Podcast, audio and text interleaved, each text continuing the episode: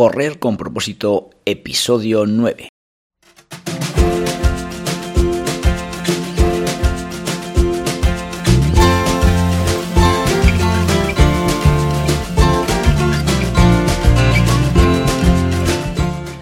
Muy buenos días a todo el mundo y bienvenidos a Correr con propósito, el programa, el podcast en el que hablamos de todos esos atletas, entrenamientos, competiciones y noticias del mundillo del corredor, del corredor popular, de las zapatillas que te vas a calzar, de los pulsómetros que debes llevar, de los ritmos que te gustaría marcar, de todo lo que a ti te gustaría hablar, con tal que sea de correr. Podemos hablar de todo lo que queráis. Esto es Correr con propósito.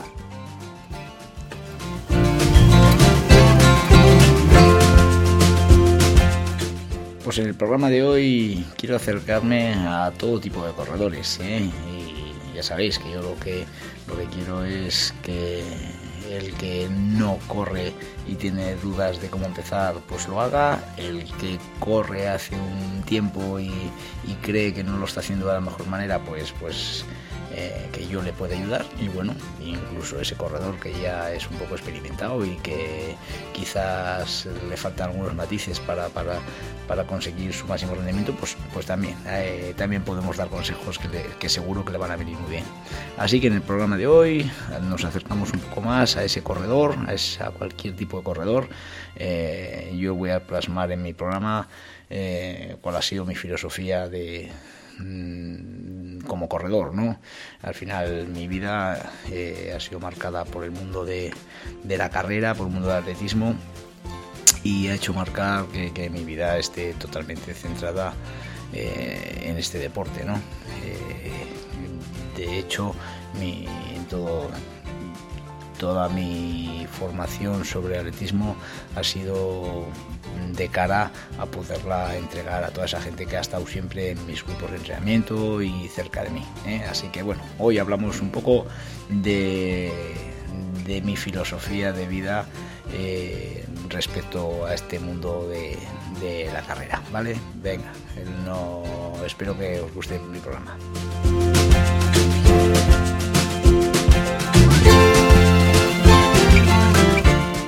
Hoy es 26 de abril del 2022 y este programa lo vamos a dedicar especialmente a ese grupo de iniciación de atletismo de Calahorra, ese grupo que entrena martes y jueves todos los días del año, que quedamos a las 8 de la tarde y que os invito eh, a venir si a alguien le apetece conocernos y ver cómo funcionamos, que venga, que pruebe y, que compare si quiere. Eh. Nosotros estamos muy a gusto recibiendo a todo tipo de, de personas que quieran involucrarse en el mundo de la carrera. Así lo que digo, pues quiero eh, dedicar este programa a ese grupo de iniciación que el otro día en el 10K de las verduras de Calahorra eh, dieron un recital de lo que es correr por, por, por amor al, deporte, por amor a la salud eh, y en ese grupo que, que, compitieron y que lo hicieron genial y que llegaron todos a la vez a meta, que fue muy, muy bonito, pues bueno, la primera representante de ese grupo pues era Merche Ayensa y todos sus acompañantes como Susana Calvo, Eduardo Reinares, Javier Calvano, Cristina Marín, Daniel Antoñanzas, Javier Gracia y Alfonso Madorrán. ¿eh? Un grupo de, de, chicos y chicas que, que estoy encantado con ellos y que les agradezco todo lo que hacen por mí. Antes de adentrarnos en el programa de hoy, vamos a hacer un repaso a las eh, carreras futuras a las que podéis participar en las próximas semanas. Eh, sin ir más lejos y como prueba estelar para los que sois de esta zona, están los 10 kilómetros Vía Verde de Arnedo, que se disputa el 1 de mayo. Eh, que coincide también con los meandros de Briones, en la ciudad de Briones. El día 7 de mayo tenemos el Campeonato de España de 10K en Obarco y así a bote pronto, el día 28 de mayo, importante cita, carrera de no turismo en Aldea Nueva de Ebro, sobre 11 kilómetros, eh, en la que la gente también puede optar por, por dar solamente una vuelta y por tanto hacer la mitad del recorrido según me han dicho los organizadores, y hacemos hincapié en esta carrera que, que tenemos, somos muy, muy, muy amigos de, todo ese grupo de corredores de, del Cruz Atletismo Entre Viñas. Eh, luego el 29 de mayo tenemos la media maratón de La Rioja, que se disputa en Logroño, circuito homologado y en la cual eh, se darán cita todos los mejores atletas eh, de La Rioja y sus alrededores. Eh, también el día 29 de mayo, coincidiendo con la media de Logroño, tenemos el Trail Peña de Andosilla. este grupo también está muy unido a nuestro buen hacer y sabemos que que, están deseosos de que, de que atletas de nuestra zona puedan acudir a correr su trail.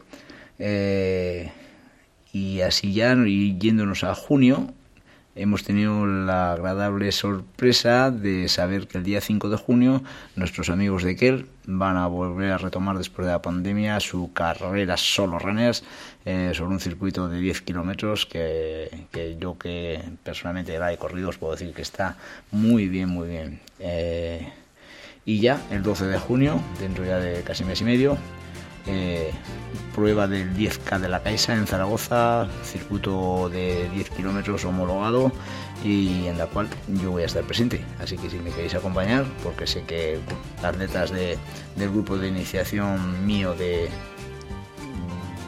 de propósito van a estar allí presentes. Eh, y nada, pues estas son las próximas carreras. Si tenéis alguna, no dudéis en comentármelo para que la pueda, eh, la pueda publicitar. ¿De acuerdo? Y vamos adelante con el tema que quiero tratar hoy, ¿eh? ese tema en el que quiero acercarme a todo tipo de corredores. ¿eh? Este es un, un, bloque de los episodios que quiero eh, centrarme en, en mostraros mi filosofía de vida y eso en lo que podéis fijaros todos aquellos que que corréis o que queréis empezar a correr para, poder ir más seguros en el camino. ¿eh? Eh, como ya os comenté en, un en, uno de los episodios anteriores de, relacionado sobre este bloque de correr, mi intención es acercarme a, a todos los que me seguís y a los que os gustaría seguirme algún día. Me da igual vuestro nivel, tanto si corréis un 10K en 35 minutos como si lo hacéis en 60, es que me da igual incluso como si todavía no habéis corrido ninguna carrera popular. El objetivo de este podcast es que salgas reforzado de, tus mis conocimientos atléticos. Me gustaría que supieras bastante más de mi vida para que mm, sepas por qué te cuento las cosas con tanta seguridad. Eh, correr ha sido mi filosofía de vida y nunca ha sido una obsesión. Soy un enamorado de correr ha sido muy importante para mí durante toda mi vida el practicar este deporte y ha hecho que mi vida haya girado en torno a mi actividad deportiva preferida. Pero de lo que más me alegro es que he sabido poner una barrera entre la obsesión por practicar el atletismo y el disfrutarlo. Nunca he convertido mi hobby en una auténtica tortura para todas las personas que he tenido a mi alrededor. La vida te va poniendo en tu sitio a nivel de ritmos de carrera, pero a pesar de todo, con el pasar de los años cada vez le he cogido más gusto al atletismo y me ha hecho tener un criterio más coherente a la hora de valorar que en la vida hay más cosas que solo correr. Os voy a contar una anécdota. Alrededor de mis 30 años siempre decía, cuando tenga 40 y mi hermano deje el atletismo de competición, yo también lo haré. El tema es que ahora yo tengo 52 y mi hermano 6 más que yo. Pero ahí estamos al pie del cañón, con más ilusión que el primer día y por supuesto sin ninguna intención de dejarlo. Entreno a muchos atletas que se han iniciado tarde en este deporte.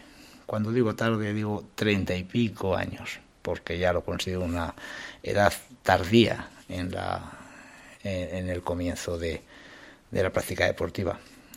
Y esta gente que empieza a esta edad, los tengo que frenar en su ímpetu de querer correr y correr a todas las horas como si tuvieran que recuperar el tiempo perdido.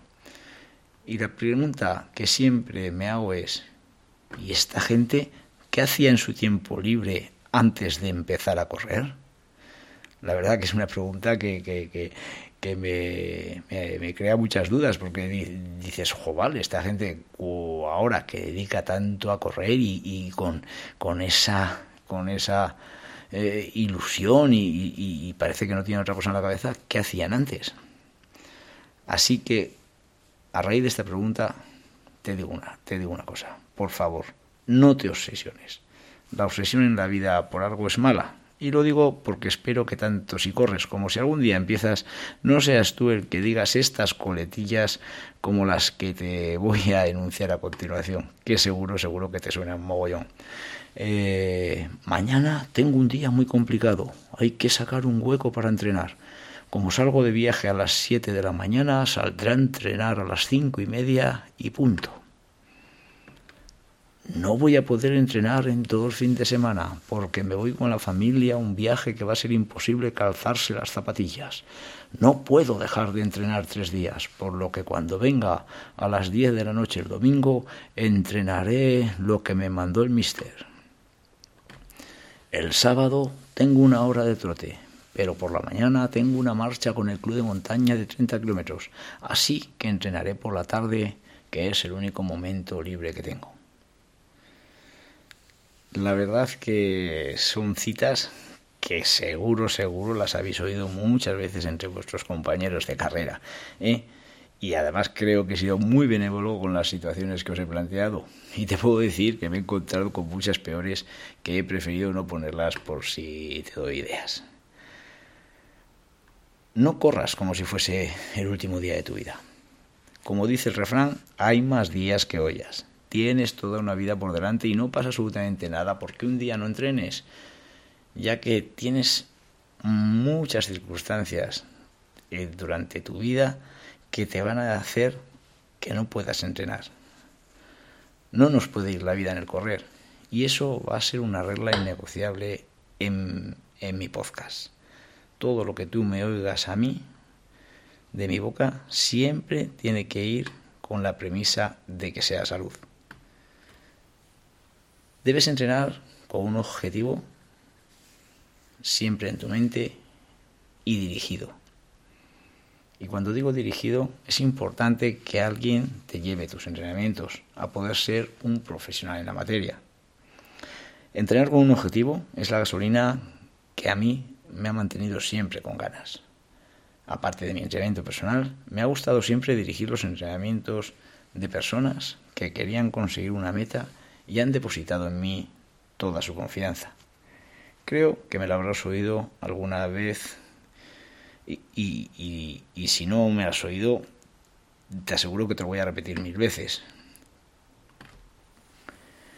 Cuando tengas un entrenador, lo cual es lo primero que te recomiendo, tienes que confiar al 100% en el mismo, ya que si no es así, déjalo en ese mismo momento.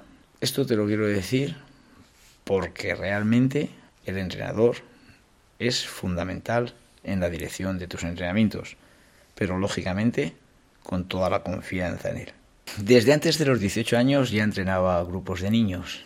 Al poco tiempo ya me veía capaz de dirigir los entrenamientos de atletas adultos. Siempre he tenido un grupo de personas con las que me he juntado a entrenar, que han sido mi grupo de entrenamiento. Con el grupo de entrenamiento convives días buenos y malos, compartes problemas laborales o de casa, disfrutas de los triunfos o lloras de las derrotas. Es tu segunda familia. El grupo de entrenamiento es una parte de tu vida que te da alas tanto en lo deportivo como fuera de él y que te levanta en el aire para afrontar esa vida paralela que todos tenemos más allá del correr. Pues nada amigos, está muy claro una cosa que te quiero decir y que a lo mejor me he liado un poco durante el episodio, pero es que mm, no te obsesiones con correr, no vayas tú solo en ese camino en el que vas a encontrar 100.000 obstáculos.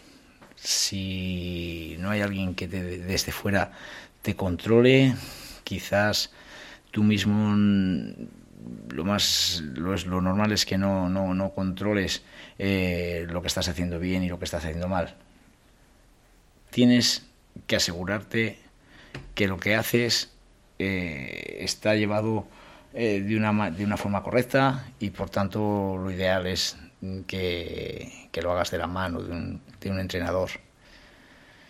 Si quieres empezar a correr y no sabes cómo, pues bueno, no dudes en contactar conmigo y te daré esas pautas necesarias para poder comenzar con buen pie y que de una manera fácil y sin muchas complicaciones te vayas introduciendo en este mundillo tan maravilloso del cual me gustaría que no salieses nunca porque te va a aportar muy buenos momentos y te va a dar un futuro con una calidad de vida impresionante.